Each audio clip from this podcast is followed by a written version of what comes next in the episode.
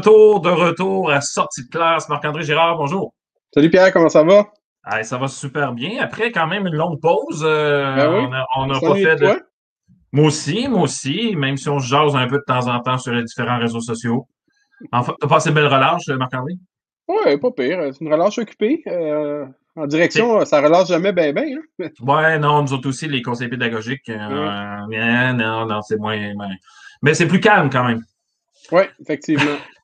Et avant de commencer, euh, Marc-André, on a des, petites annonces. Par exemple, on a notre Menti.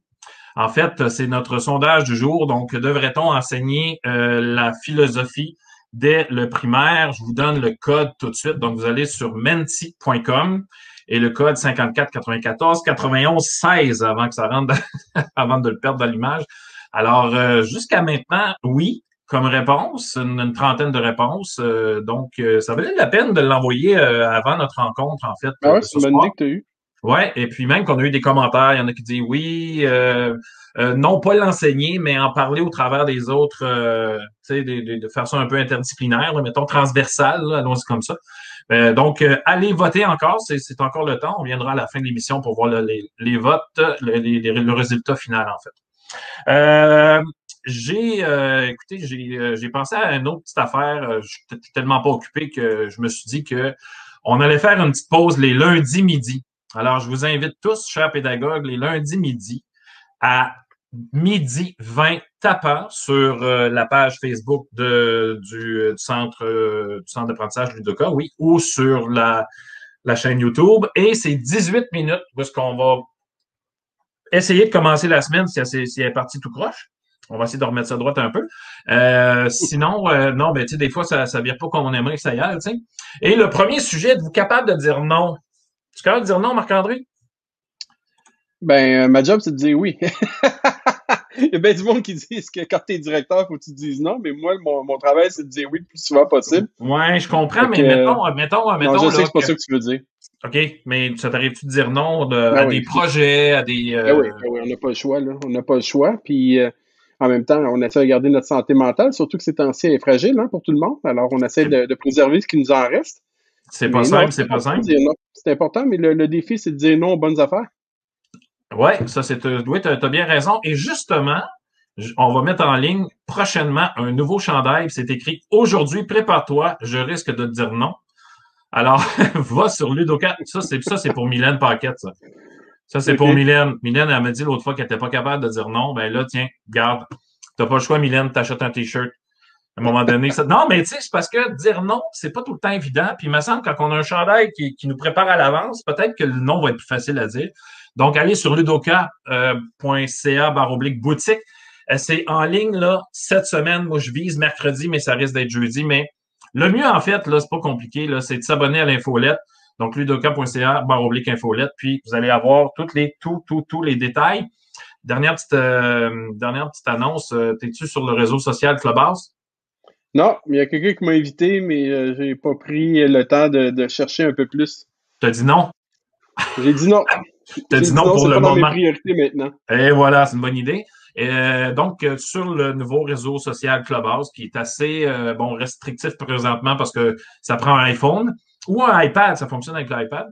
Euh, donc, on aura une petite discussion mardi soir prochain là, euh, avec le club Éduc, Éducation Québec. Donc, euh, ceux et celles qui sont intéressés. Il me reste des invitations aussi, donc ça va, c'est par invitation. Alors, euh, voilà, Marc-André, aujourd'hui, on a trois, comme d'habitude, trois invités exceptionnels, comme d'habitude, et on commence avec un jeune homme qui a écrit un roman à 12 ans. Moi, à 12 ans, je n'étais pas là pendant tout, là. Euh, non, moi non plus, à 12 ans, je jouais dans la ruelle. Je jouais dans la ruelle. Moi, là, là j'étais. Non, j'étais pas là. Je tentais pas ben ben. On va-tu voir ce qu'il y a à nous dire? Ben oui, certainement. Puis on revient après.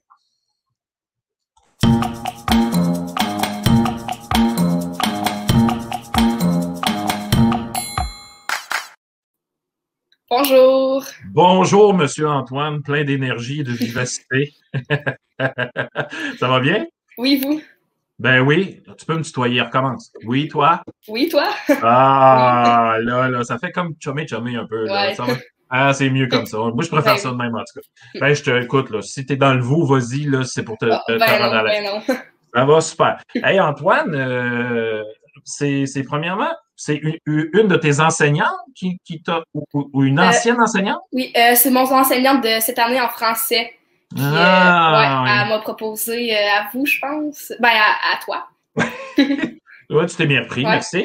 Euh, et puis, euh, elle, elle a dit, bon, il faut, faut absolument que tu rencontres Antoine, il a écrit un livre. Mhm. Et là, par- parle-nous de ce livre-là. là. Premièrement, comment ça t'est venu, cette idée-là? À 12 ans, là, euh, il y a des gamers, il y a des Instagrammeurs, même s'ils n'ont pas 13 Mhm. Ouais. ans. Bon, il y a d'autres. Ben, dans le fond, c'était euh, ben, au confinement du printemps, ben, on savait pas ça allait prendre combien de temps à, ce qu'on revienne euh, à, à l'école. Fait que moi, j'ai décidé de me trouver un projet. Puis, euh, je- ben, j'aime. Fait que je me disais, je sais pas quoi faire, mais depuis que je suis petit, j'aime beaucoup ça, la littérature, j'aime ça lire, écrire aussi à l'école. Donc, j'ai décidé de commencer à écrire mon livre, mon roman. puis, ça ça m'a beaucoup occupé. OK, mais là, euh, OK. Moi, je, suis, moi, je suis un ancien prof. Je suis rendu Mhm. maintenant conseiller pédagogique. Ouais. Je suis un ancien prof. Puis à chaque fois que je faisais écrire mes élèves, la plupart des choses qu'ils me disaient, c'est j'ai pas d'idée. Mhm. Comment as-tu trouvé tes idées pour écrire un livre? Parce qu'il y a quand même quelques Oui. centaines de pages dans ton Euh, affaire. 245, je pense. Ouais, environ. Juste ça. Ouais.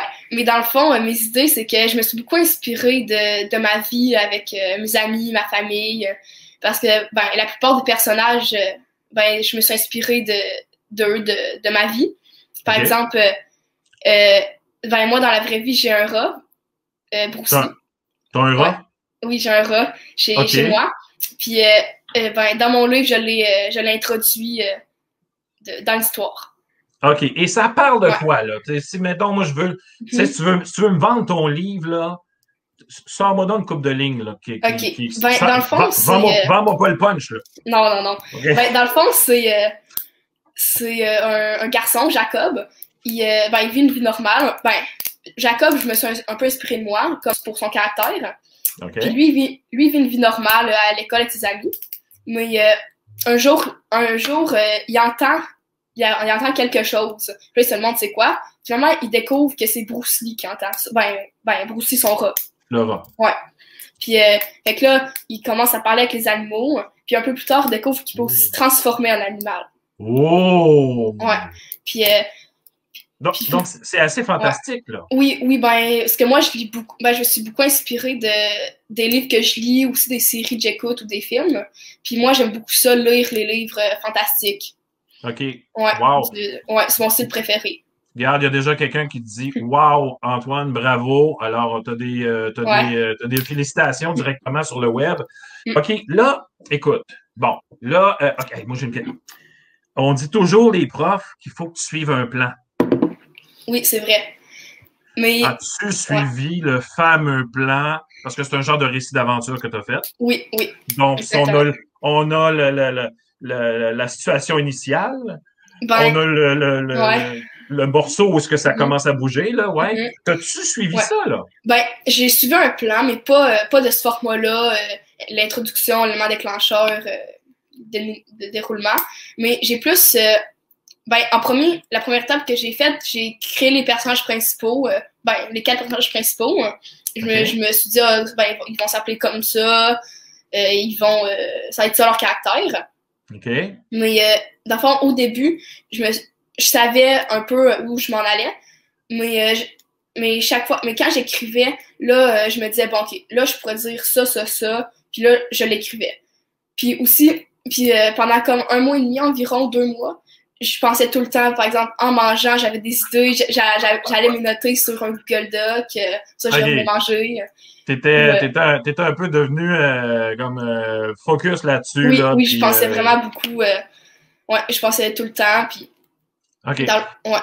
Et là, bon, OK, là, t'écris les grandes lignes. euh, Comment t'as fait la correction de tout ça?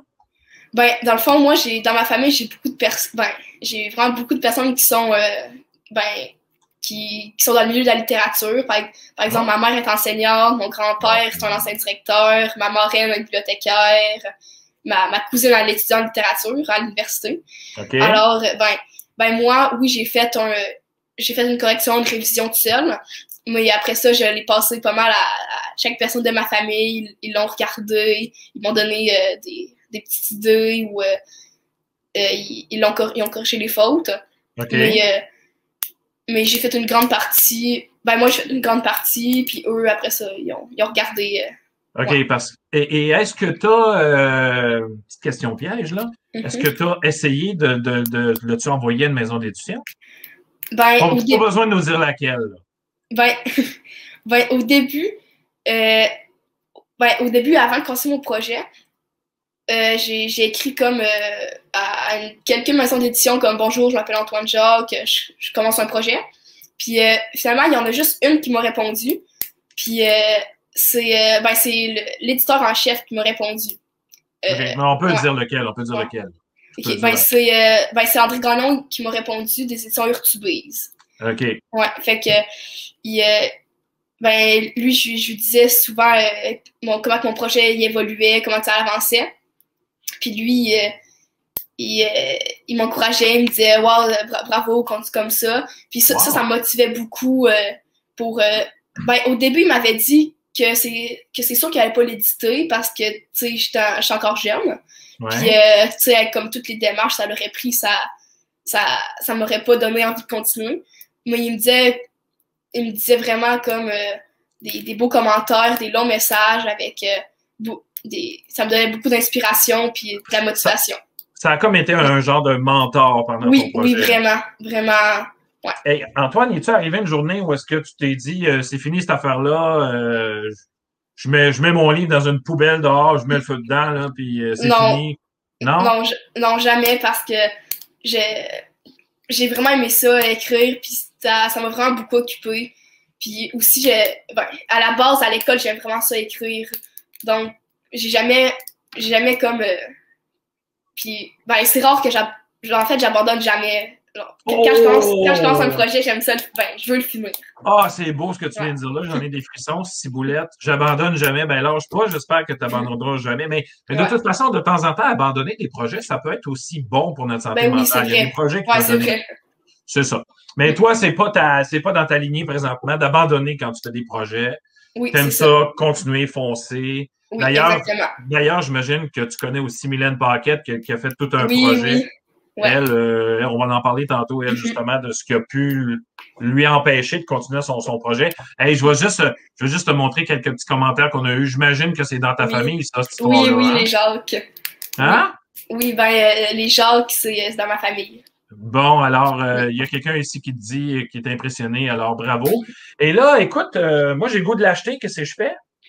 Ben, dans le fond, c'est plus, ben, ben c'est moi et ma famille, on a fait affaire avec une maison d'impression. Donc, c'est juste moi qui, qui reçois les, euh, les, les, ben, les, exemplaires. Par exemple, c'est okay. pas, pas dans une librairie, une bibliothèque. Mais euh, je pense que tu vas mettre sur, euh, sur le, le, lien de la, de la vidéo un questionnaire. Ben, pas, c'est pas un questionnaire, mais c'est comme un formulaire pour me rejoindre, pour, pour, me contacter. D'ailleurs, je vais faire ça tout de suite. Je vais mettre ça dans les commentaires du, parfait. du, du Facebook. Là-dessus, il y a comme toutes les informations, euh, le prix, euh, puis c'est vraiment simple. Nous, on va directement le recevoir. Voilà, excellent, parfait. Et il y a Marc-André qui est euh, mon co-animateur qui a des questions pour toi. Je, vais le laisser. Allô?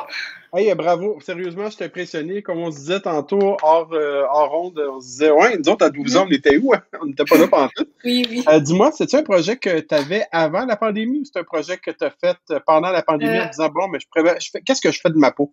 Ben, dans le fond, euh, à l'école, j'aime vraiment ça écrire. Par exemple, ben, quand on fait des situations d'écriture, je me dis toujours, oh, yes, ben, je suis content. Mais je ne je m'étais jamais vraiment dit, oh, ben, je pourrais écrire un, un long roman. Ben, en fait, en dehors de l'école, j'écris pas vraiment. Mais euh, là, en, euh, vraiment avec la pandémie, je me suis dit, ah, ben, ça me prendrait un projet pour, euh, pour passer le temps un peu. Puis finalement, ça c'est vraiment devenu comme une passion. Puis ça, ça a vraiment débuté avec la pandémie, cette idée-là d'écrire. Quand tu écris, là, c'est quoi ton, ton espèce de rituel? Est-ce que tu écris toujours un petit peu? As-tu un, un, cahier que tu gardes dans lequel tu mets tes notes ou dans ton iPhone, iPod, whatever, sur ton iPad, quand tu as une idée, ta, ta mhm. note? Oui, c'est ça. Ben, Comment? Ben, euh, par exemple, ça m'habite un peu toujours quand, euh, ben, par exemple, en mangeant, des fois, j'ai des, ben, pendant le confinement, en mangeant, j'avais des idées souvent. Puis euh, j'a- j'allais sur un Google Doc, sur mon ordinateur, j'allais l'écrire. Ou, euh, ou ben, des fois, en, marche, en marchant dehors, en faisant du sport, j'avais des idées, je, mais je revenais. Mais euh, quand j'écris vraiment, ben, euh, ben, quand, quand j'écris, ça, euh, ben, je me dis, OK, je pourrais écrire ça, ça, ça, ça. Puis, euh, puis c'est vraiment comme ça. C'est, c'est comme. J'y pense quasiment pas. C'est, c'est vraiment. euh, C'est instinctif, là. oui, c'est ça, c'est instinctif. Y a-t-il des choses que tu n'utilises pas quand tu écris puis que tu dis ah non finalement c'est poche? Oui, ben, ben c'est sûr, des fois, j'ai, des fois, j'ai des idées euh, que quand, ben, sur papier, quand j'arrive pour les écrire, ça fait, oh non, et non. Mais t'es Ouais, gardes-tu, t'es ouais. mets de côté parce Oui, que t'as oui. sûrement d'autres projets?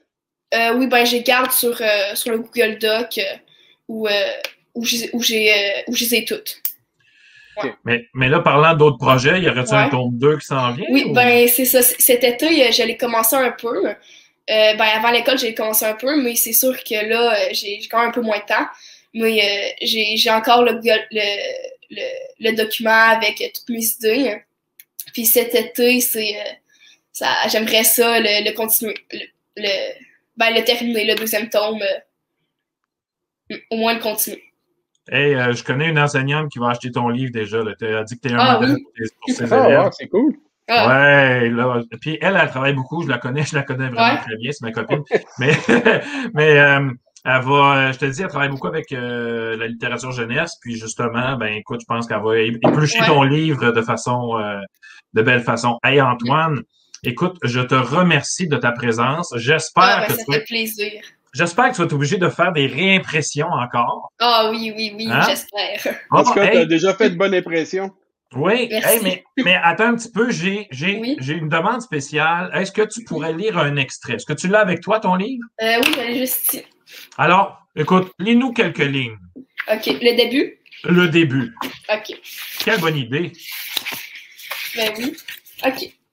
Je suis un oiseau, un grand aigle libre comme le vent. Je crois que je, me trouve quelque part au-dessus du Mexique. Un vent chaud me balait le visage. J'aimerais que ce moment dure toute la journée. J'allais lâcher un cri de joie. Par contre, le seul son qui sort de mon bec est la voix de ma mère. Jacob, c'est l'heure de se réveiller. D'un coup, mes yeux s'ouvrent. Oh non, pas déjà. Je voudrais rester dans mon lit encore dix autres heures. Mais aujourd'hui, un, examen important m'attend.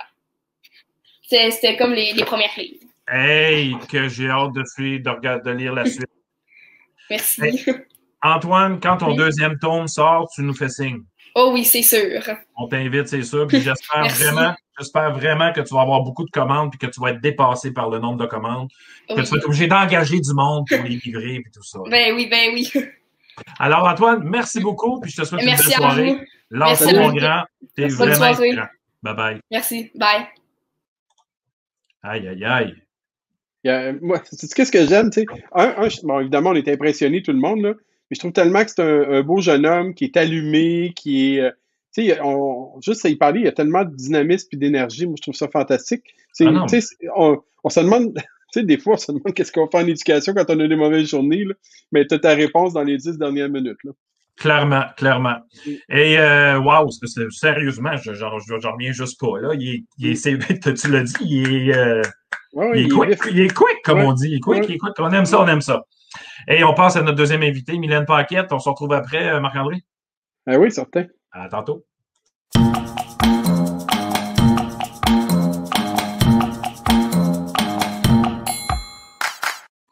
Ça se peut que je sois tanné d'entendre la petite musique après trois, quatre semaines encore. faut faut t'ouvrir ton petit micro, euh, Mylène, qu'on t'entende bien? C'est ça, hein, quand on passe en onde, ça se mute automatiquement avec cette outil-là. C'est ça. Ça bon, va bien, ça va bien, oui, ça va bien, toi?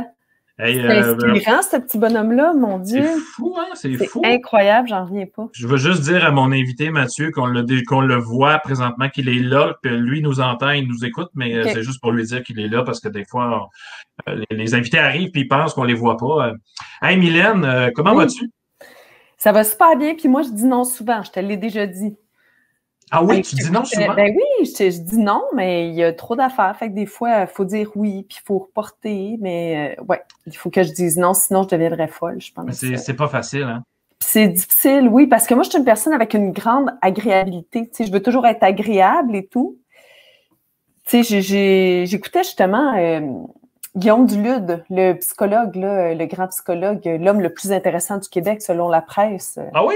Oui, oui, il y a des émissions et tout. C'est un, gars que je connais, puis je l'écoutais en entrevue euh, cette semaine à Radio-Canada, puis il expliquait pourquoi certaines personnes du monde artistique ont de la misère à dire non. Ben pas, c'est pas nécessairement ça le point, mais ça disait... Euh, tu sais, par exemple, quand tu es dans une conversation qui finit plus avec quelqu'un, là, tu sais, il y avait Lisa Froula qui était là, qui était invitée à l'émission, puis elle disait je suis tellement mal quand vient le temps de dire OK, c'est assez, là, on a jasé 20 minutes, là, il faut que je parte.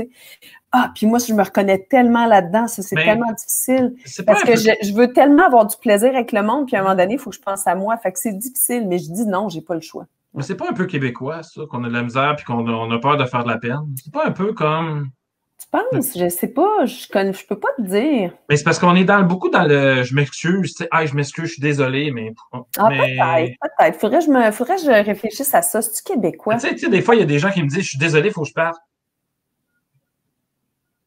Je, comprends pas pourquoi ben, les gens sont désolés de partir. Ben, moi, je comprends. je veux dire, pas. je sais pas. Ben, je comprends, tu sais, pas, pas trop s'en faire d'un mot, c'est une façon de dire euh, où je m'en vais, là, tu sais, c'est comme je disais de couper la parole puis de pas poursuivre la conversation. Ouais, ouais, ok, vu de même. Je comprends un peu, tu sais. Euh, ouais. Hey, Mylène, euh, on le sait tous, tu as, eu as fait un gros projet dans ta vie qui t'a mis sur la map, en fait, dans, tous les sens du terme. écoute, 129 jours à ramer. moi, je, moi, je veux parler de ce projet-là, en fait, puis, tu sais, ben, on, connaît l'histoire clairement, mais premièrement, quels sont les essentiels quand on fait un projet de même, Mylène? C'est quoi les. Ben de quoi tu as besoin réellement pour faire un projet de cette envergure-là?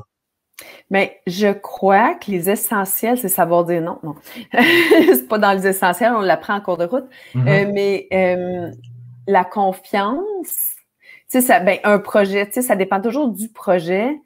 Euh, mais la confiance, en ses capacités, il faut la développer, cette confiance-là. Au début, j'avais pas tant confiance, mais j'avais un très, très gros désir de le réaliser. Fait que la confiance, du désir, tu sais, puis, euh, peu importe le projet, ça prend de la volonté, tu sais, il faut le vouloir pour soi. Tu sais, si on le veut pas pour les bonnes raisons, on va abandonner au premier écueil, là. Pas... Euh, ça prend, ça prend un gros facteur humain, là. Tu sais, les, les, les bénévoles ou en tout cas les, les gens qui se sont impliqués, euh, qui, eux, allaient... Ah oui, l'équipe, là, moi j'aime bien dire l'équipe au sol, là, mais mm-hmm. c'est pas une équipe au sol pour tous les projets, là, mais ouais, c'est ça. Mais, mais dans, on parle d'équipe, puis tu m'as aligné exactement sur la prochaine question. Là. Pour aller chercher, tu sais, pour bien s'entourer, ça prend un certain leadership. Là. Oui, puis moi, je pense que l'essentiel aussi, c'est de savoir pourquoi les gens veulent euh, s'associer à notre projet. Parce que moi, j'ai cliné des tiroquins de même. Là. Il y a des tiroquins, il y en avait pas mal plus sur Terre qu'en mer, tu sais. Parce qu'imagine, tu sais, j'avais, j'avais 35 ans quand je l'ai fait, fait que j'avais 30 quand j'ai commencé à magasiner mon bateau, à, à tu sais, vraiment à communiquer sur le projet. Fait mm-hmm. que t'imagines la fille à Toronto avec son bateau dans le salon, salon nautique de Toronto. Euh, je dormais quasiment dans le bateau, là, tu sais, je dormais à l'hôtel, mais euh, il y avait des requins qui me tournaient autour parce que je représentais une fille qui veut faire un projet qui peut sembler impossible à, à, réaliser. Donc, je pouvais sembler naïve de penser que je pourrais être capable de réaliser ça. Donc, oh, ben, regardons ça, toute la petite naïve qui pense qu'elle va réaliser ça. Ah, je vais y faire miroiter des commanditaires, tu sais, puis des, de l'argent, puis tout, puis je vais me prendre l'argent, tu sais, c'est comme, il y a plein de monde qui se sont ah. comme essayé, euh, ouais, Oh là là! Ah, beaucoup, là. Ah, ça, c'est, la, petite partie que je savais pas, moi, ça. Ah, vraiment. Ça a été très, très, très difficile. Même après la traversée, là, ouais.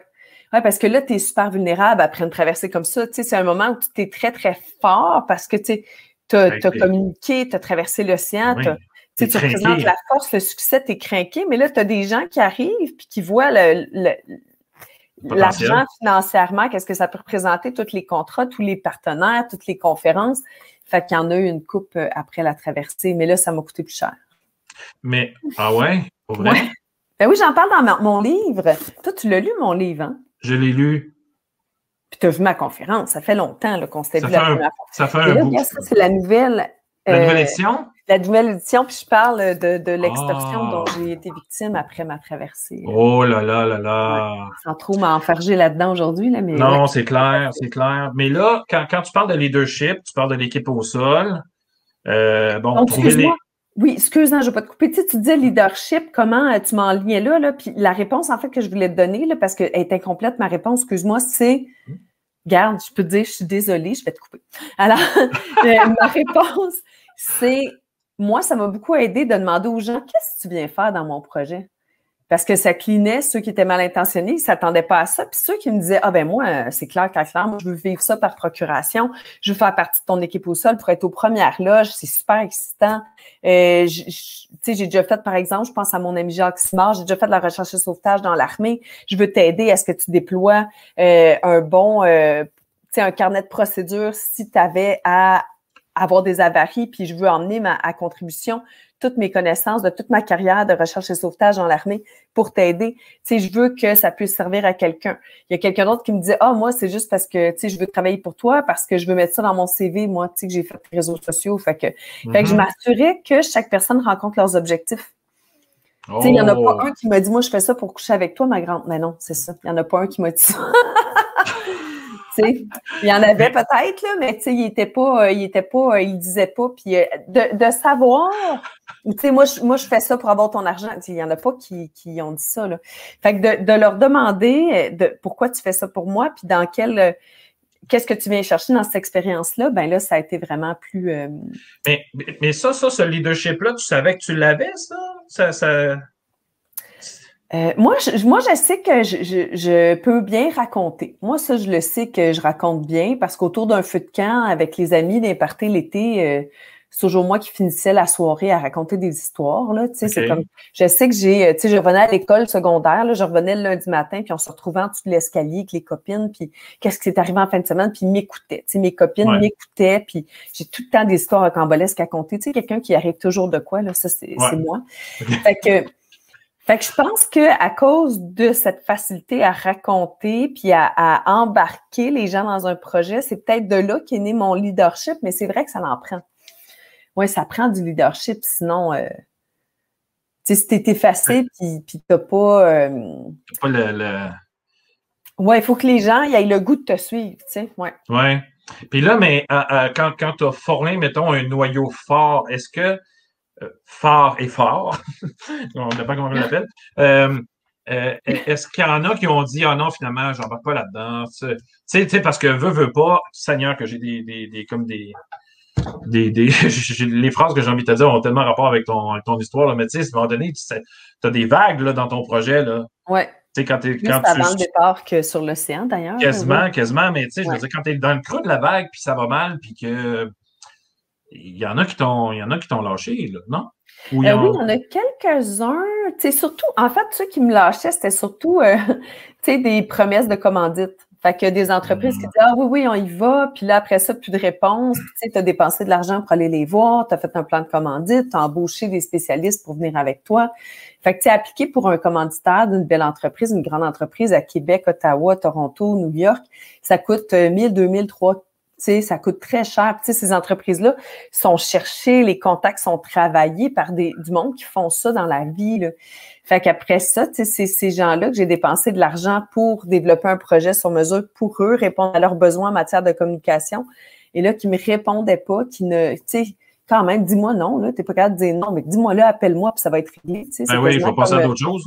Aujourd'hui, tu sais, euh, dans le, on dit que c'est euh, ghoster quelqu'un, tu sais, ne pas lui répondre. Ben, c'est un peu ça que je me faisais faire pendant pendant cinq ans. Donc ça, ça a été vraiment euh, parce que pendant ce temps-là, ben, tu peux pas ouvrir d'autres opportunités à d'autres types d'entreprises qui sont peut-être compétitrices avec ces entreprises-là. Fait que ça a été très difficile, ça, de me faire laisser tomber constamment puis de continuer d'avoir de l'estime en mon projet, de l'estime en moi. Ben voyons ben donc, tu sais, je vous-tu la peine, tu sais, je vous-tu... Ben euh... Fait ça, c'était difficile de ne pas le prendre personnel, tu sais, puis quand c'était les gens qui n'étaient pas assez francs, puis qui n'étaient pas assez honnêtes et sincères, puis c'était dur de ne pas le prendre personnel. Ouais. Puis, et, justement, y a-tu un moment donné où est-ce que tu as dit à ton équipe, regardez-moi là, prenez une photo parce que je dégage, c'est fini, j'embarque plus dans ce projet-là, je suis écœuré, je suis plus capable, ça monte, ça descend, là, c'est même pas ça que je veux faire, c'est fini. Ben, en fait, dans la préparation, j'ai pensé souvent laisser tomber. Tu sais, je dis souvent la blague que c'est arrivé sept fois par semaine. euh, j'ai pensé souvent laisser tomber, mais c'est le facteur humain qui me permettait de continuer parce qu'il y avait tellement de monde qui m'avait aidé jusque-là que je me disais, si j'arrête cela, je ne vais pas honorer les faits et gestes de chacun. Puis dans la traversée, j'ai pensé faire demi-tour une fois, mais tu sais, à partir de là, c'était pas possible, où j'étais rendue, il y avait trop de contre-courant, c'était vraiment impossible. Donc, euh, donc c'est ça. C'est vraiment, euh, ça m'est arrivé ici et là, mais jamais. En fait, c'est parce que j'avais aucune idée de ce que j'allais faire si je laissais tomber ce projet-là. J'avais pas de porte de sortie. Ah. Je me disais, qu'est-ce que je vais faire comme métier après? Tu sais, moi, moi, je veux naviguer, je veux faire ça. Fait que, si j'arrête là avec toutes les dettes que j'ai d'accumuler, comment je vais faire pour me revirer de bord? Tu sais, je vois ben tellement d'argent, j'ai un bateau que j'ai pas payé encore. Fait que c'était comme si j'avais plus le choix. Tu sais, mon pied était dans l'engrenage, puis je devais poursuivre. Euh, mm-hmm. mais la plus grande peur que j'ai eue, par contre, en cours de route, je sais pas si tu te souviens, là, dans la conférence, quand je dis qu'au sud de Terre-Neuve, j'ai passé pas mal de temps là-bas, et j'ai demandé de faire demi-tour à mon équipe pour remettre le projet à l'an prochain. Puis je me disais, si je ne réussis pas mon projet et que je perds le bateau, ben il n'y a rien d'autre que je peux faire parce qu'en perdant le bateau, mettons qu'on vient me récupérer en mer puis que je perds le bateau, là, je dois quand même 125 000 à des à des, des connaissances, des amis. À du monde, ouais. À du monde, tu sais, un petit 10 000 à Visa Mastercard, là, mais c'est pas eux autres qui ont financé mon projet, tu sais. Qu'est-ce que je fais si je reviens pas de bateau? Mon assurance va me rembourser une fraction de mon bateau. Ils me rembourseront pas mon bateau, puis là, ils vont tout faire pour pas rembourser, là. Donc, euh, si ma vie n'était pas en danger ou, tu sais, si eux autres jugent que j'aurais pas dû abandonner mon bateau, en tout cas, peu importe, mais c'est de dire, tu sais, quand ça va plus, puis que tu broies du nord, puis j'étais tout seul dans mon bateau, puis je me dis, oh mon Dieu, mais qu'est-ce que je fais si je réussis pas ça, tu sais? Ouais. J'hypothèque tout le reste de ma vie, tu sais, à un salaire de, je faisais même pas, je faisais 30, 30 000 par année, 35 000 par année, là, tu sais. Ouais. Je savais même pas qu'est-ce que j'allais pouvoir faire dans les prochaines années si je remboursais pas ce projet-là, puis si je, je, je, réussissais pas le projet. Fait que ça, c'était très difficile. Mais en même temps, des fois, c'est comme une motivation. Tu as un peu, j'aime pas dire ça, mais tu as comme un peu le gun, ça attend, puis tu fais OK, j'ai pas le choix, je continue. Il y a quand même un facteur de motivation à travers ça. Si j'ai réussi, c'est peut-être parce que je n'avais pas d'autre choix que de réussir. Parce que parce que je t'ai suivi aussi, puis c'est vrai que Terre-Neuve, ça, ça a spiné, ça a tourné en rond ah longtemps. Hein. Là, j'étais là, moi j'étais là, je regardais parce qu'on voyait ton petit, on voyait, on te voyait aller, ton petit bateau spinner. Là, je fais comme Là, puis là, tu sais, clairement, je suis pas dans le bateau avec toi, là. tu sais, j'étais là, hey, la grande, c'est par là-bas, faut que tu partes, c'est par là-bas. J'ai dit, oui, let's go, t'es capable. Mais écoute, j'ai dit, comment qu'elle peut faire, bon Dieu? C'est ça, puis les gens ne comprenaient pas pourquoi ben, qu'elle tourne en rond. Ben, c'est parce qu'elle peut pas ramer. Il y a des vagues de 10 mètres, 4 mètres, 3 mètres. Fait que je talente parachute. Fait que là, les gens, euh, ils trouvaient ça un peu ridicule comme situation, mais il fallait que j'attende que ça se passe. Il fallait vraiment que je puisse ramer. Donc, j'avais le goût de te reprendre tantôt, tu sais, quand tu as dit 129 jours de rame, ben, c'est plus 129 jours dans un bateau propulsé à rame. Parce que j'en ai peut-être ramé 80, tu sais, parce que le reste qui était difficile dans mon projet, c'était même pas de ramer. C'était d'attendre et d'être confiné et d'attendre que la météo, puis composer avec les éléments. Fait que moi, je pense que 129 jours de rame, c'est moins impressionnant que 129 jours dans un bateau propulsé seulement à la rame, dans lequel ça n'a pas bien été. Tu. Parce que tu n'as pas ramé 129 jours. Ben non, j'ai ramené 80 peut-être. Le reste du temps, c'était être enfermé, euh, faire face à deux ouragans, 29 systèmes dépressionnaires, 9 tempêtes, chavirer 10 fois, briser des pièces d'équipement essentielles. Fait que ça, c'est pas mal plus impressionnant selon moi. Là. Clairement. Ouais. Euh, écoute, j'ai des beaux commentaires là, de tes, détermination, persévérance. évidemment, tu es très inspirante. Mylène, c'est pas pour rien qu'on t'a aujourd'hui avec nous. Il y a Marc-André Girard qui, euh, je vais le faire apparaître, qui a quelques questions pour toi pour terminer. Allô, Salut Mylène, ça va? Oui, ça va. Ça va bien? Oui, ça va justement, bien. Euh, Pierre, oui, ça va super bien, merci. Pierre, tu m'as pris de court hein, parce que je me souviens, moi aussi, je suivais le, le, le, le périple puis le, le, tournage en rond au large du banc de Terre-Neuve, là, finalement. Tu, tu, euh, tu tournais en rond pas mal. Au moins, tu devais avoir bien de la morue, là, mais c'était ah, ah. pratiquement euh, sur euh, au sud, de, si ma mémoire est bonne, des îles, euh, pas loin des îles euh, Saint-Pierre et Miquelon et tout ça. moi, j'ai une question, une drôle de question, probablement qu'on t'a jamais posée, mais je te la demander quand même. Tantôt, tu disais 5 ans. Donc, entre quand tu avais 30 ans puis 35 ans quand tu es parti, donc 5 ans à imaginer, à préparer et tout ça. Puis presque 130 jours en mer. Lequel qui a paru le plus long? Ah, c'est sûr que c'est la préparation. Tu sais, la préparation, c'était beaucoup plus difficile que la traversée parce que La préparation, personne n'est là. Waouh, c'est le fun, continue, lâche pas. Le monde sont plus. T'es vraiment folle de faire ça, tu sais. Les, t'as des détracteurs, les gens de ton équipe au sol, ils reçoivent des tomates, tu sais. euh, tant que t'es pas parti puis que t'as pas de crédibilité, euh, tu sais, les gens dans mon dos, ils disaient des choses, là, comment il paraît que, tu sais, comme par exemple, j'ai quelqu'un que j'ai fait une présentation pour une commandite dans l'entreprise où il travaillait, puis lui, plus tard, quelques semaines après, ben, il a perdu sa job, ou je sais pas pour quelle raison, mais on se revoit dans un salon de bateau, puis il dit, sais-tu qu'est-ce qu'il a dit mon patron avant de, il a dit que t'allais te pousser avec l'argent des commandites, puis que t'allais jamais le faire. Je me dis, ben, voyons donc, voir, voir que j'ai jamais imaginé que quelqu'un puisse penser faire ça. Mhm. Fait que là, j'apprenais tout ça en cours de route de préparation. Puis je me disais, je peux pas croire qu'il y a des gens qui me prêtent des intentions de même. Ça en, ça en dit beaucoup sur eux, tu sais. Parce que souvent, l'interprétation que tu te fais des autres, tu fais de la projection. Fait que je me disais, mon Dieu, que c'est difficile, tu sais. Comment je me bats avec des démons des autres qui me, me. Fait que la préparation, ça a été beaucoup de détracteurs. Je me suis fait lancer beaucoup de dommages. Je me suis fait traiter de folle. C'était difficile financièrement. Tu sais, je gagnais 5000 dollars par année pendant deux ans. Fait que je trouvais des solutions pour manger. Là, c'était, c'était vraiment pas facile. Là. Ça, ça a été extrêmement difficile, euh, vraiment. Là, juste répondre à mes besoins, tu sais, mes besoins, euh, c'était extrêmement difficile. Fait que, ouais, fait que la, la préparation a été beaucoup plus difficile et de loin que la traversée. Puis c'est ce que tout le monde regarde, c'est la traversée. C'est ça qui est fascinant. C'est ça. Oui, oui. Oui, c'est vrai. Mais euh, tu sais aussi, on parlait de leadership beaucoup tantôt, là, mais dans le leadership, il y a une question euh, de, de, de confiance aussi. Fait que tu sais, tu parlais des requins sur Terre. Là. Comment tu fais pour faire confiance à quelqu'un? Tu sais, quelqu'un que tu connais pas, là. Euh, Ouais. euh, mais tu sais, moi, je vais embarquer dans ton équipe, je suis super gros motivé par ça, puis ta ta ta ta ta ta ta ta. Puis je te dis, je sais pas, moi, j'ai un talent en marketing, en médias sociaux, puis tout ça. Je te dis, hey, je veux travailler avec toi. Tu sais, pourquoi tu me ferais confiance? Puis sur quoi tu te bases pour faire confiance Ben, à quelqu'un puis embarquer dans une aventure? deux choses. Moi, je demande un dépôt. Fait quelqu'un qui voulait faire quelque chose pour moi, je disais, ben, regarde, qu'est-ce que tu aimerais faire, puis donne-moi un aperçu, tu sais, commence à le faire, puis après ça, on va voir si tu peux vraiment faire partie de l'équipe. Tu sais, par exemple, je m'occupe des médias sociaux, ben, fais-moi un petit calendrier de contenu, voir que ça, tu sais, je donne un exemple comme ça, tu sais, le faire travailler un peu pour, puis ne jamais dire oui tout de suite. Puis la deuxième chose aussi, c'était, euh, ah, je l'avais sous le bout de la dent, je l'ai sous le bout de la dent, mon Dieu, j'ai juste d'y penser. Tu sais, comment faire pour euh, valider, euh, ben, ah oui, c'est ça, ma petite voix, tu sais, mon instinct, en fait, là. Parce que mon instinct, je m'étais pas trompée pour les gens qui avaient pas eu de bonnes intentions. Euh, donc, euh, certaines personnes qui m'ont été super bonnes pour moi, mais qu'à quelque part, ils le faisaient pas pour les bonnes raisons. Puis j'avais une petite voix qui me disait, ah, fais attention à cette personne-là, tu sais. Elle te donne des cadeaux, puis elle te fait plein d'affaires de même, puis à un moment donné, il se passe de quoi, tu fais, bon, ben c'est ça, je l'avais, je l'avais senti, tu sais. Mhm. Donc, euh, ouais. Hey, ça à cette petite voix. t'avais-tu d'autres questions, Marc-André? Oui, t'as- t'as-tu d'autres projets? Genre, juste entre Ben, j'aimerais ça. Ben oui, j'aimerais ça, faire d'autres projets. Mais là, euh, mes projets, c'est d'avoir un deuxième enfant. Puis de, j'ai un bébé de 21 mois, donc mon bébé, euh, je, je, je prends bien soin de lui et euh, euh, c'est ça. Donc, c'est vraiment euh, de redevenir maman encore une fois. Puis après ça, on verra pour euh, les projets à la voile. J'aimerais ça euh, y aller avec les enfants, tu sais, Hmm. Ouais. dans les prochaines années, là, tu sais, suivre euh, l'élan euh, avec les enfants, puis euh, faire de petits projets plus au Québec sur de la rivière ou euh, sur des petits voiliers ou des choses comme ça.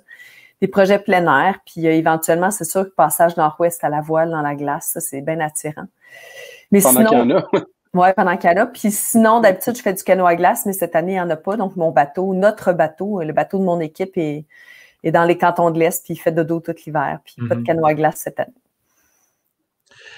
Super. Mylène Paquette, merci pour ton temps. Il y a, il y a Steve Smith qui t'avait suivi euh, pendant, la, pendant ta traversée avec son petit, euh, son petit euh, canard jaune. là, je oui! pense. Et puis lui, il avait fait, il avait fait faire des, de- du, euh, du vélo stationnaire à ses élèves pour. euh, Je me Pour- rappelle de en tout cas, il voulait, faire, dire- il voulait dire bonjour, il voulait être avec nous aujourd'hui. Il m'a écrit tantôt, il dit Je peux même pas être là pour, euh, pour écrire Oh, mon. Dieu! Il y a Catherine, tu as, créé des liens intéressants aussi avec des gens. Catherine oui. Lapointe, entre autres. euh, qui, mais en, Catherine, Madame Catherine, oh mon Dieu, j'ai sa poupée. Elle est où la poupée, Madame Catherine?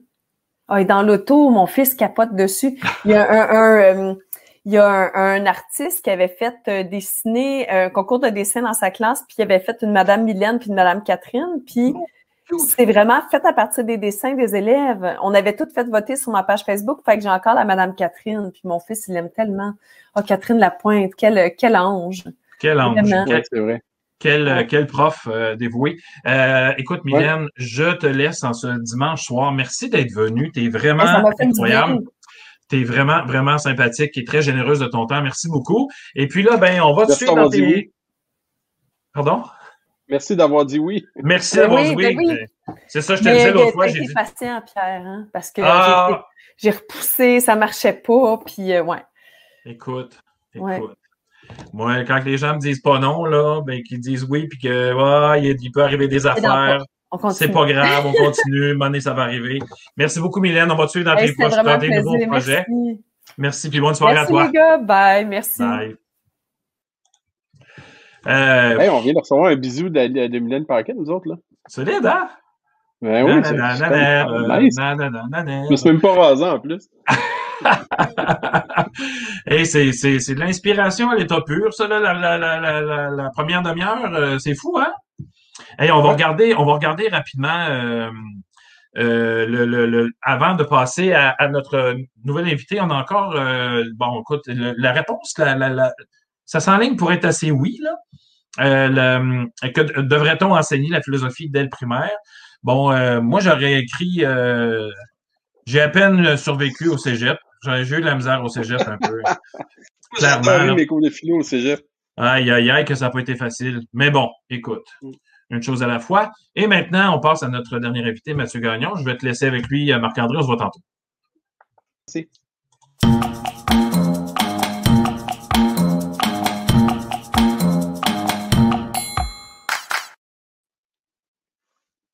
Salut Mathieu.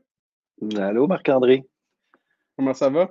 Ça va bien toi-même? Très content de te ben revoir. Ça fait un petit bout. Ben, réciproquement, Mathieu, euh, qui est prof euh, d'épistémologie euh, à l'Université de Sherbrooke. En tout cas, tu m'as enseigné l'épistémologie. tu es spécialisé ouais. en philosophie également. Oui. Donc, ça me fait très plaisir. moi, je vais être bien honnête avec toi, Mathieu. Ton cours a changé ma vie. Fait que pas juste mon, ma vie professionnelle et ma vie personnelle aussi. Je, je suis pas le même gars que quand je suis rentré le premier cours. J'espère dans le bon sens au moins, parce que oui, changer oui, de vie, fait, tout à fait. ça fait mal tourner. Ouais, je me promène entre le réalisme et le nihilisme. Oh boy! De... non, Mathieu, hey, écoute, euh, euh, la raison, l'idée là, pour, pour laquelle on t'a invité, c'est parce qu'avec une des profs que, à l'école, on, on jasait de philo pour enfants, puis j'ai dit, hey, je vais te mettre en, en contact avec Mathieu, puis tout ça, puis Là, je me suis dit, ça serait bien de parler de ça, de philosophie, parce que souvent, quand on parle de philo, on parle de, de des tortures que certains ont subies au cégep et tout. Moi, Ben ça a été, dans ce temps-là, il y avait quatre cours de, de philo dans mon vieux temps. Il y avait Mhm. quatre cours. Euh, Je me souviens que ça avait commencé avec un cours de logique que j'avais vraiment pas aimé, là, les syllogismes, les sophismes, etc. Ouais. Mais après ça, là, le, le monde s'est ouvert. là, fou! Puis, euh, puis euh, c'est ça. Puis là, après ça, à l'université, fait que j'ai vraiment beaucoup aimé ça. Puis je me suis dit, peut-être que Mathieu pourrait nous parler de philosophie, puis aussi après ça, on va faire un lien avec l'éducation. Mais dans un Ouais. premier temps, Mathieu, là, la philo, euh, pour ceux qui en ont jamais fait ou qui, qui ont ça trop loin, c'est quoi exactement? Euh, honnêtement, c'est une très bonne question parce que euh, pour en discuter euh, régulièrement avec des collègues, même les philosophes ont de la difficulté à savoir ce qu'ils font, ce qui est, pas étonnant par ailleurs. C'était peut-être ça le propre de la philosophie, c'est toujours remettre en doute, toujours être en mode recherche, questionner le monde, questionner les évidences, essayer d'aller voir qu'est-ce qui se cache derrière. Euh, c'est un processus, ben, en fait, à la base, la philosophie, ça veut dire amour de la sagesse. Donc, la, la visée, c'est euh, c'est d'atteindre la sagesse, sagesse pratique, dirait Aristote. Donc, comment dans notre agir, on peut bien agir de façon raisonnable, prudente, à la lumière de bonnes raisons. Euh, mais il y a aussi différents courants dans la philosophie qui se sont développés par la suite. Puis là, il y a des spécialisations qui ont été, qui ont émergé. On peut penser, par exemple, à la philo de l'éducation, mais il y a beaucoup, euh, il y a eu beaucoup de travaux en, philo en philosophie politique.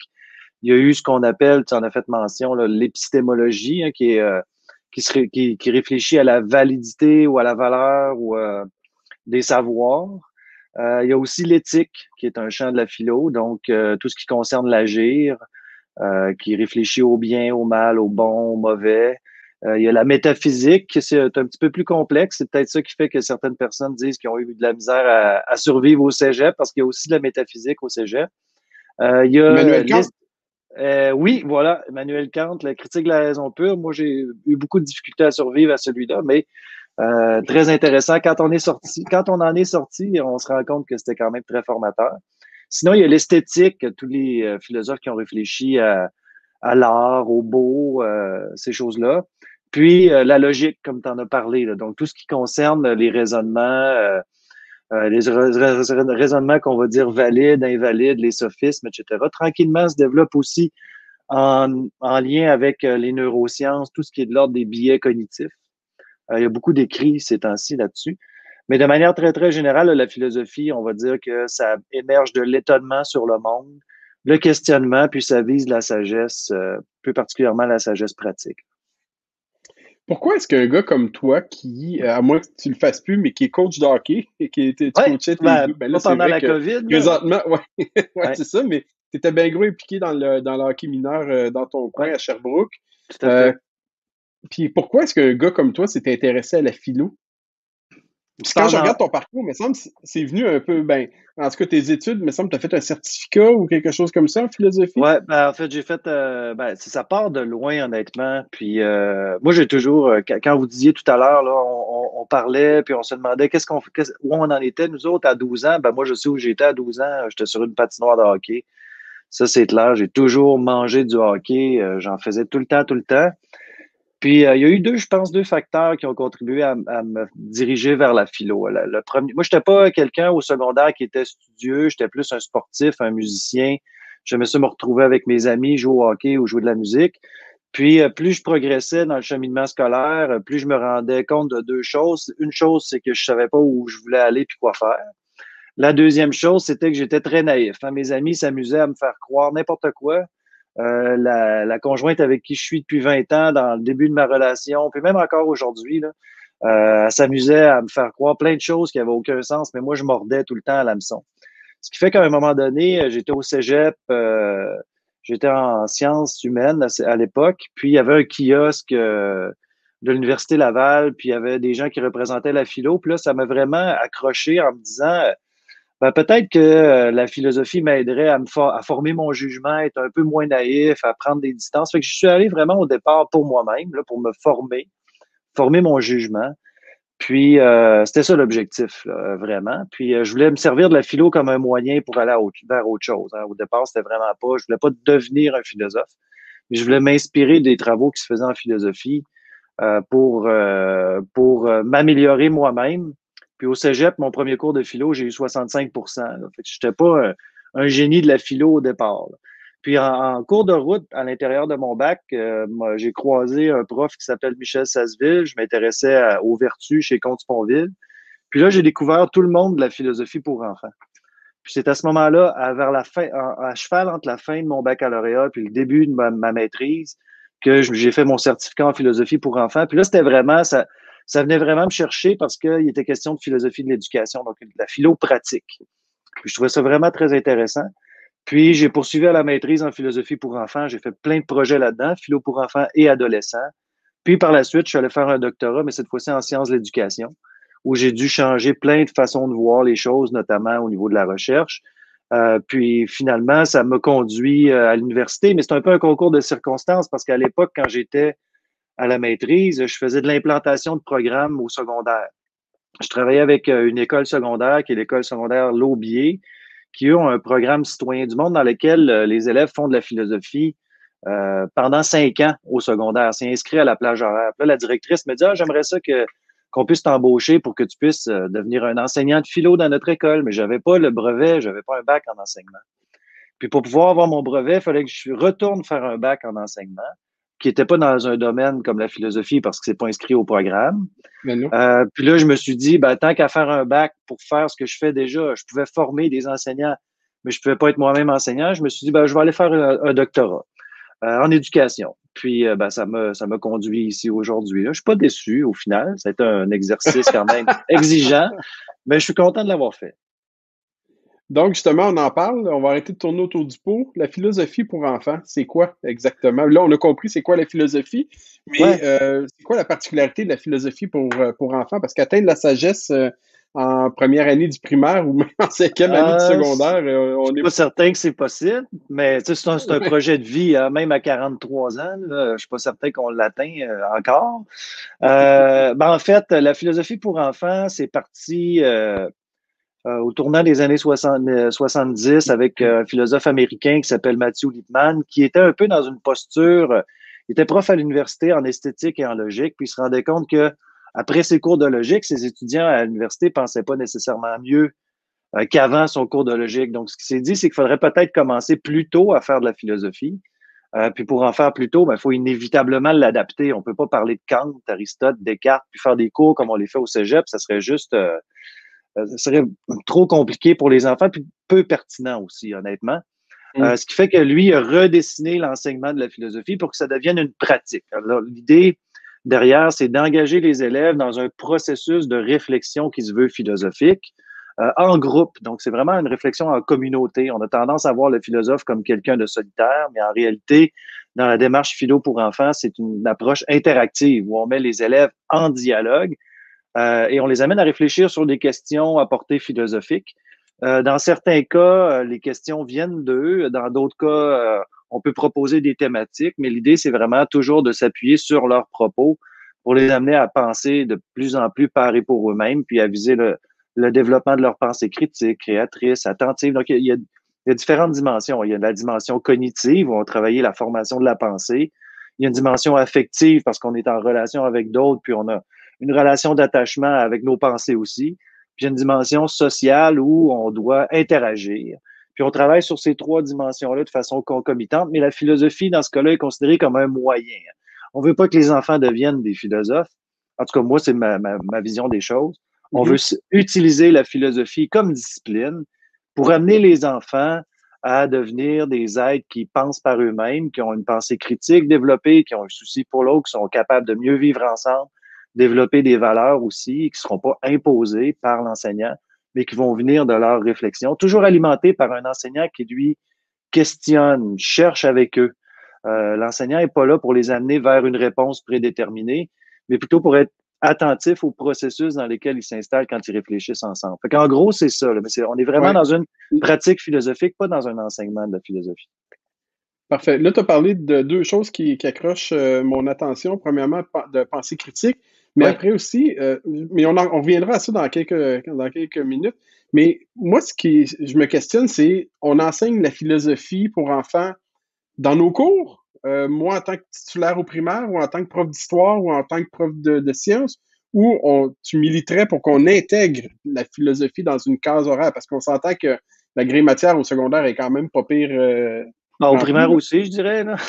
oui, oui. Euh, un, peu, un peu partout, mais euh, ben, en fait, il y a différentes avenues. L'exemple que je donnais au secondaire avec l'école secondaire Laubier, qui, par la suite, au deuxième cycle, ces élèves-là s'en vont à l'école secondaire euh, Les Aides-Chemins. Eux, ils ont, ils ont vraiment identifié une plage horaire pour faire de la philo avec les élèves sur cinq ans. Dans d'autres cas, c'est pas nécessairement comme ça que ça fonctionne. Ce que les enfants vont faire, c'est qu'ils euh, vont intégrer, pas les enfants, les enseignants, ce qu'ils vont faire, c'est qu'ils vont intégrer la pratique de la philo au cours d'éthique et culture religieuse. Euh, parce que tout le, volet euh, réfléchir à des questions éthiques, la compétence 1, et pratiquer le dialogue, qui est la compétence 3 du programme, quand on regarde la façon dont ça a été énoncé, structuré, libellé, on sent qu'il y a une influence très, très forte de la philo pour enfants derrière. D'ailleurs, les gens qui ont conçu le programme étaient très au courant de ce qui se passait en philo pour enfants. Donc, l'arrimage est, est, parfait entre les deux, surtout quand on regarde les éléments de contenu de la compétence au dialogue, les moyens pour élaborer un point de vue, les entraves au dialogue qui sont des sophismes, dans le fond, mm-hmm. euh, les, types de jugement, tout ça provient de la philosophie. Euh, donc, la plupart des gens. à la question. Excuse-moi, ça répond à la question de M. Beaulieu. Là. Je ne sais pas si tu as vu ça passer à l'écran qui demandait. Euh, entre le cours d'éthique au primaire et la philo pour enfants, ben, c'est qu'il y a un arrimage, y a un arrimage euh, naturel qui se fait, moins pour la culture religieuse pour différentes raisons. Euh, il, y a un, arrimage naturel qui se fait entre les deux. Euh, maintenant, ce, qui est pas là dans le cours d'éthique et culture religieuse, qui est en philosophie, ce sont toutes les autres dimensions qui sont pas de l'éthique nécessairement. Euh, dans le cours d'éthique et culture religieuse, on va retrouver des traces de la logique, des traces de l'éthique, mais on n'aura pas de l'épistémologie au sens fort du terme on n'aura pas nécessairement de la métaphysique ou encore de l'esthétique comme telle, mais l'arrimage est, tout à fait solide. Dans d'autres cas, les gens, ce qu'ils vont faire, c'est que euh, ils vont euh, l'intégrer au cours de français ou pour pratiquer la compétence à l'oral. Parce qu'on est dans une communauté de recherche où on dialogue, donc c'est très, ça se passe beaucoup par l'oralité. J'ai dirigé un étudiant à la maîtrise co-dirigé un étudiant à la maîtrise qui a travaillé directement là-dessus. Comment la pratique de la philo, pratique du dialogue philosophique contribue à développer les compétences à l'oral euh, des élèves. Euh, c'est super intéressant. Euh, sinon, il y en a d'autres, puis moi, je suis un de ceux qui pensent que c'est une bonne avenue, qui vont l'intégrer aussi, excuse-moi, dans les cours d'histoire, dans les cours de sciences, pour faire, entre autres, de l'épistémologie, ou faire émerger des thèmes.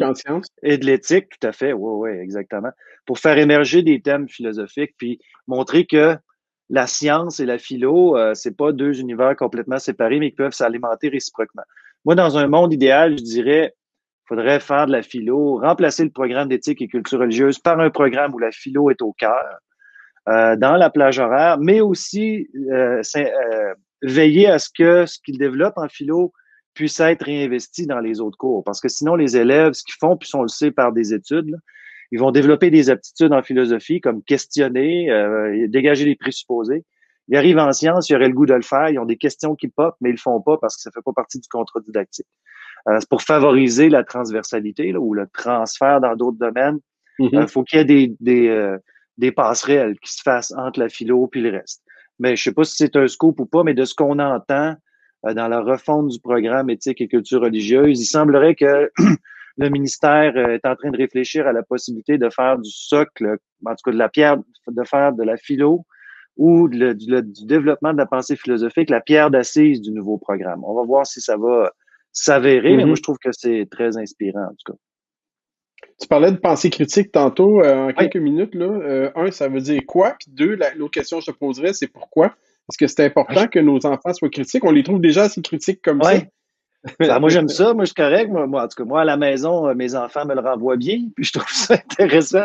Mais euh, honnêtement, ben, c'est parce qu'il y, a différentes conceptions au niveau de la pensée critique. Il y en a qui vont dire... Euh, il y en a qui vont avoir des craintes parce qu'on peut avoir une conception très très négative de la pensée critique au sens où on voit les gens qui pensent de manière critique comme des critiqueux quelqu'un qui chiale après tout, puis que ben, ça, ça c'est une vision assez classique.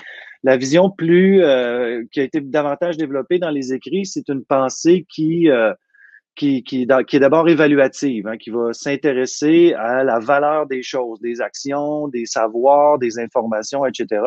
Puis son évaluation, elle va la faire à partir de critères. C'est pour ça qu'on dit que c'est une pensée critique. Donc, elle va s'appuyer sur des critères pour juger à partir de quoi est-ce que je peux prendre telle décision ou poser telle action ou déterminer que ben, la question que tu posais tout à l'heure, Marc-André, euh, euh, à Mylène, hein, sur quoi tu te bases pour faire confiance à quelqu'un, ben, autrement, autrement dit, c'est sur quels critères tu t'appuies pour dire que quelqu'un est digne ou non de confiance? Ben, ça, c'est un exercice d'une pensée critique parce qu'on essaie de voir les éléments, les raisons, les critères qui nous permettent de juger. Euh, c'est aussi une pensée qui, contrairement aux critiqueux, va être à l'écoute hein, des opinions différentes, qui va être capable d'autocritique, c'est-à-dire de revenir sur ses propres pensées, de les évaluer, puis autocorrectrice, donc changer sa conception, changer ses actions à la lumière des, des éléments qui auront été euh, recueillis à travers la réflexion puis les échanges. C'est vraiment une pensée. Donc la pensée critique te permet d'évoluer. Et c'est pas juste être critique envers ce qui est externe à nous, mais c'est d'être critique aussi envers, soi-même. Tout, à fait. Donc, l'aspect critique, la pensée critique, ça te permet d'évoluer. Fait que c'est pas juste de critiquer parce que c'est ça qui est ça. Non, non, non, c'est ça. Puis c'est certainement pas de, d'entrer dans un débat puis de défendre à tout prix ses convictions.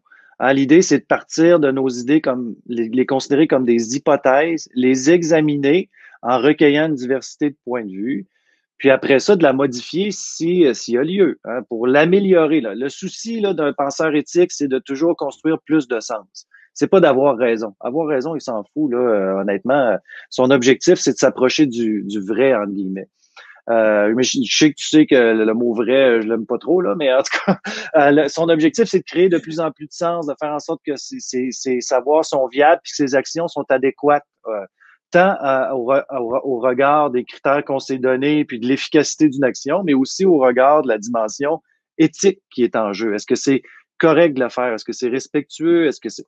Puis, euh, en ce sens-là, euh, un penseur critique, c'est toujours quelqu'un qui va qui va être en mouvement, hein, qui ne s'assoira pas sur ses croyances, sur ses convictions, mais qui va toujours être en mesure de se remettre lui-même en question, puis d'entrer en interaction d'une façon aussi qui est respectueuse de l'opinion des autres.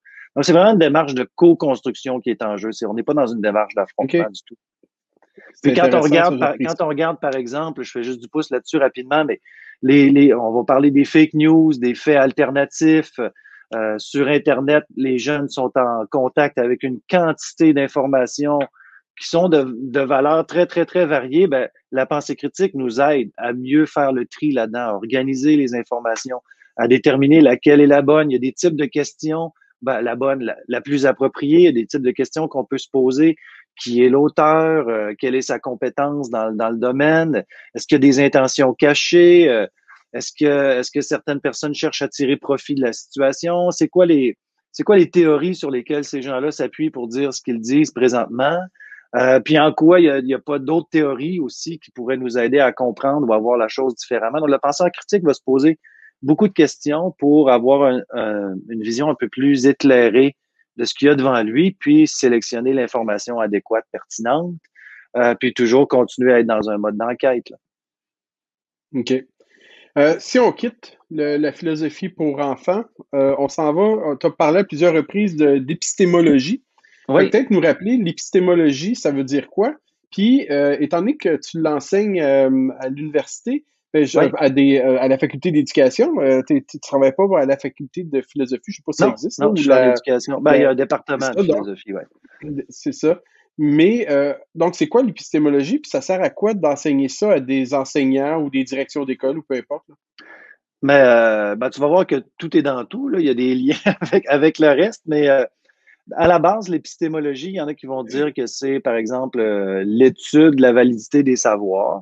Euh, moi, j'aime bien le définir comme étant euh, euh, à partir de son étymologie, c'est-à-dire épistémé, ça veut dire connaissance, savoir, puis logos, ça veut dire discours sûr. Donc, on s'intéresse au savoir, au processus d'élaboration des savoirs, comment les gens s'y prennent pour construire des connaissances, mais aussi pour développer des, des savoirs, comment les scientifiques procèdent, comment euh, les, les, gens en littérature procèdent pour construire des savoirs, comment les sociologues procèdent pour construire des savoirs, puis quelle est la valeur de vérité de ces, de ces produits-là. Hein. Fait regarde le processus qui est mis en place, euh, quelle méthodologie on met en place, puis ensuite on, porte un regard évaluatif sur la valeur euh, des, euh, des savoirs qui émergent. Donc, tu vois déjà apparaître la pensée critique, le regard évaluatif. Pourquoi l'enseigner? pour différentes raisons. Hein? En éducation, ce qu'on sait, ben, ce qui a été montré dans plusieurs études, c'est notamment deux choses. La première, c'est que selon la posture épistémologique, c'est-à-dire comment l'enseignant voit les savoirs dans les domaines qu'il a enseigné, euh, quel rapport il y a au savoir en histoire, au savoir en sciences, au savoir en éthique, par exemple, mais ça va avoir une influence sur sa façon de l'enseigner. Euh, si, par exemple, l'enseignant part de l'idée que la science, c'est une approche euh, qui, euh, qui met en place une méthode par étape, euh, on formule une hypothèse, on expérimente, etc., ben, le, le résultat dans les pratiques, c'est que les enseignants vont répéter ce modèle-là. Euh, ils vont amener les élèves à formuler une hypothèse, faire de l'expérimentation, etc. Si tu une autre vision de la science, des processus d'élaboration, ben, tu vas procéder autrement dans tes, dans tes séances ou tes séquences enseignement-apprentissage. Ça, c'est une chose. L'autre chose, c'est qu'on a remarqué aussi que plus les élèves ont un rapport au savoir qu'on va dire euh, ou une posture épistémologique, on va dire, plus complexe, hein, qui est moins de l'ordre de ben, ce que mon enseignant dit, c'est toujours vrai, ou ce qui, était, ce qui dit à la télé, c'est nécessairement vrai, mais qui va être plus dans le doute, dans, dans, dans l'évaluation, dans la remise en question, plus il va persévérer puis réussir à l'école. Il y a vraiment des corrélations très, très fortes entre les deux. Ah oui? Fait que ce qu'on, ouais, il y a plein d'études aux États-Unis qui montrent ça. Euh, fait que c'est super intéressant. Ce que ça veut dire, c'est qu'il faut aussi travailler sur euh, l'épistémologie des élèves. Comment c'est quoi leur rapport au savoir? Par exemple, en maths, il y a une des postures, c'est euh, bon, on a, on a un don pour les maths ou on ne l'a pas. Ben, l'élève qui ne l'a pas, lui abandonne tout de suite. Mais si sa posture, c'est que les mathématiques, c'est un savoir qui s'approprie en mettant de l'énergie, puis on a des compétences qui peuvent se développer, ben, l'élève va être beaucoup plus engagé dans sa, dans sa démarche d'apprentissage. Ça, c'est un des volets. Puis un autre des volets, c'est qu'on sait que la posture épistémologique ou la façon dont les élèves perçoivent les savoirs dans un domaine va avoir une influence sur leur capacité à mobiliser leur pensée critique. par exemple, si un élève est en sciences, puis dit, euh, ben, ce qui est, tout ce qui est dit en sciences, c'est la vérité, ben, il n'y aura pas tendance à mobiliser sa pensée critique face au savoir scientifique. C'est-à-dire quels sont, euh, quand, puis on le voit avec euh, la COVID, hein, les, les sciences, la, science en train de se faire. Ben, il y a des positions concurrentes, on négocie, on, certains médecins pensent que X, d'autres pensent que Y, puis là, le consensus se construit. Et le politique, et le public. Et le politique, et le public. Fait que c'est vraiment, euh, les sciences, c'est une construction aussi qui, qui est dans la société. Hein. C'est un processus d'élaboration là, qui, qui est dans, qui est pas à l'extérieur de la société, mais qui est aussi dedans. Euh, puis quand les élèves voient ça, ben, ils ont de plus en plus tendance à, être, puis là je ferai référence au travail, aux travaux d'Audrey Groslot, là, sont, moins dans une posture déficitaire face à la science, c'est-à-dire une posture selon laquelle ben, tout ce qui relève de la science, je le remets dans les mains des scientifiques. Ils sont dans une posture de, plus en plus participative, c'est-à-dire que ils se rendent compte que la science, comme un acteur social, euh, dépend aussi des citoyens, puis que les citoyens peuvent contribuer aux décisions scientifiques, aux décisions politiques, puis ils sont légitimés de le faire. Donc, plus on travaille leur posture, plus ça va les aider à être à, des citoyens participatifs. C'est ça qu'on veut aussi. On ne veut pas tout remettre dans les mains des, des, scientifiques. Effectivement. Mathieu, euh, c'est hyper intéressant. Puis euh, on ne peut pas te laisser partir sans parler de ta balado. Depuis quelques mois, tu, euh, tu, tu as un, il semble que c'est une balado, il faut dire, je me mélange toujours. Là. Euh, non, c'est un balado. C'est un, Ok, je m'en souviens plus. Euh, longtemps, j'ai Canada, il y a toujours le monsieur qui dit. Parce que le ou la balado. Euh, donc, un prof d'université, est-ce que moi j'ai été surpris quand j'ai vu ça à un moment donné passer, euh, puis j'en ai écouté quelques-uns d'ailleurs. Euh, c'est super bien fait. non, non, non, non, sérieusement, euh, je veux pas faire mon flagorneur, mais c'est très, très, très intéressant. Euh, je, me, me souviens pas à qui tu avais interviewé qui était euh, en Europe. C'était avant le. Je pense que c'était un Suisse, ça se peut-tu? Euh, oui, ah, ça devait être Alexandre. Ouais. C'est mon premier, celui-là. Premier épisode. Ouais, c'est ça. Donc, non, j'avais trouvé ça vraiment intéressant. Donc, euh, pourquoi tu fais un balado? puis, ça, sert, ça sert à quoi? Ça sert à qui? C'est quoi tu vises? Ouais. Ben, c'est une très bonne question. En fait, euh, moi, ça fait longtemps que, que j'aime ça, le modèle balado. Hein. Là, il y a une effervescence des balados, mais il y a à peu près 7-8 ans, j'étais déjà intéressé par la chose. J'ai toujours aimé, j'aime pas ça, là, comme là, je me sens pas très bien parce qu'on voit ma face, mais j'ai toujours aimé le mode radiophonique. Moi, je suis un fan de radio, de radio parlée. De... Puis, euh, les balados, je trouvais que c'était un excellent euh, compromis. Puis euh, avec le temps, je me suis dit, ben là, je vais me lancer. Puis l'idée derrière, c'était de, créer des occasions d'échange où on peut aller plus en profondeur sur des questions éducatives qui dépendent pas au départ, en tout cas, qui dépendent pas de l'actualité. Fait que là, j'en ai fait un avec Alexandre sur le développement de la pensée en philo pour enfants, un autre avec Gilles Abel qui lui s'intéresse à euh, comment on peut faire de la philo, euh, joindre philo et art. J'en ai fait un avec Jonathan Smith sur la motivation scolaire, un autre avec Martin Lépine sur euh, la littérature jeunesse, l'appréciation des œuvres littéraires à l'école. Euh, il y en a d'autres que j'oublie, là. Un autre qui va sortir bientôt sur le rapport à l'écriture. Puis l'idée, c'était de, de, profiter, disons, des occasions qu'on avait avec des collègues pour discuter plus en profondeur, puis de faire en sorte que ce soit moins euh, moins euh, langage recherche ou intellectuel pour intéresser le plus grand nombre de personnes possible, toucher le plus grand nombre de personnes possible. Ouais, puis pour que justement les gens puissent avoir accès à des choses euh, dans, une ambiance très conviviale. Hein. Tu as remarqué qu'on se prend pas la tête non plus, là, on n'est pas en train de faire une thèse de doctorat. Fait qu'on essaie de garder une ambiance très amicale avec l'idée qu'on jase ensemble d'objets en fonction des expertises de, de certains collègues. J'en ai fait un aussi avec Audrey Groslot et Sylvain Hirsch là, sur quel est le rôle de, de l'école face aux idées complotistes. Super intéressant, ça, vraiment. Euh, ben, les autres aussi ah sont, tous, euh, sont tous intéressants. Puis, euh, ben, c'était ça au début, le mandat. Puis, tranquillement, là, on a créé deux, en fait, on a créé deux séries. Là, dans, le balado s'appelle Pensons l'éducation, mais à l'intérieur, il y a deux séries Maintenant, il y en a une aussi avec un groupe de panélistes euh, qui, où on réfléchit sur les actualités en éducation. Euh, fait qu'est-ce qui qu'est-ce qui meuble l'actualité euh, dans les deux dernières semaines? On choisit des thématiques puis on en parle à trois. Puis l'autre c'est le balado qui est plus en dialogue où là je, je, m'entretiens pendant à peu près une heure euh, avec des gens sur des thématiques euh, variées en éducation. Au début, j'ai commencé avec philo pour enfants parce que je me sentais plus à l'aise, je voulais me faire la main. Mais là, on va vers d'autres euh, d'autres objets. tout est ouvert, c'est super intéressant. Mais, mais tu sais, comme tu me disais dans ton courriel, c'est un peu étonnant de la part d'un prof d'université. effectivement, mais je le, je le fais vraiment, je le fais vraiment pour le plaisir, honnêtement. Puis jusqu'à date, je dois avouer que j'ai bien du fun. fait que si ça peut, si ça peut aider les gens à penser l'éducation, puis à se donner des outils, puis à réfléchir, c'est ça l'objectif. Là. On n'est pas là pour euh, changer le monde. Parce qu'on va mettre le lien sur euh, la page. Hein, ben, c'est gentil. le, prochain, euh, quand on va afficher la vidéo là, cette semaine, on va pouvoir mettre ça là-dessus. Donc, les personnes qui nous écoutent vont pouvoir y accéder. J'imagine que c'est disponible, Mathieu, sur toutes, les, sur toutes les plateformes, là, Spotify, compagnie, Balado. Oui, c'est ça, exact, exact. Oui, tout à fait. Fait que c'est euh, facile, à, même une recherche Google, pensons l'éducation, vous allez le trouver très facilement, ouais. Parfait. Puis, as-tu un iPhone pour le fun? Euh, oui. Ah, un iPhone, ben, pourquoi? Ben, tu me donneras. Euh, oui, non, non. Attends un petit peu, je suis en train de construire ma pensée. Bouge pas, je vais réfléchir. Non, non. non, mais c'est parce que tu m'enverras ton numéro de téléphone. Je vais t'envoyer une invitation Clubhouse si tu n'es pas déjà sur le, le, réseau social. Puis tu vas aimer ça parce que c'est juste l'audio. Ah, merveilleux. Ben oui. Ah non, c'est assez, assez magique. J'ai vu, euh, que, vu que vous étiez disponible en balado aussi maintenant. Hein? Je pense que c'est une bonne idée parce que euh, la, mais, non, c'est oui puis non, parce que la magie du balado, c'est que tu mets ça dans ton auto, puis euh, c'est. Je sais, mais j'ai eu un problème parce que je réécoutais la balado après ça, il y a comme des. Oh. Ouais, qui apparaissent. Là, puis un métronome, je Ben non, je, écoute, je fais ça avec iMovie, puis j'enlève le, le, la vidéo, puis je télécharge l'audio. Ouais, ouais, mais bon. ouais.